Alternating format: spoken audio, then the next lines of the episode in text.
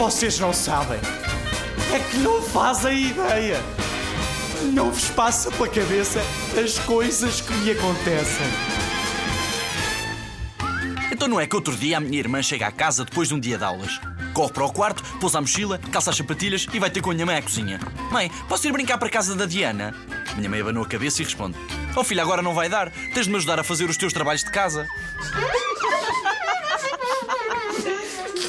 Depois, quando se pôs a fazer o jantar, a minha mãe pediu-me para ir tratar dos nossos peixinhos do aquário. Duarte, sai da frente da televisão e vai pôr água fresca nos peixinhos. Contrariado, olho para o aquário e, sem sair do sofá, ainda digo: Pôr água fresca? Não é preciso, mãe. Eles não têm tido sede. A outra água ainda está lá toda.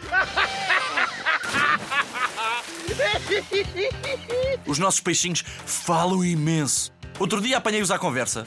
O que é que faz o teu pai? Pergunta o peixinho amarelo. Nada, responde o peixinho cor de laranja. E o teu? Nada também.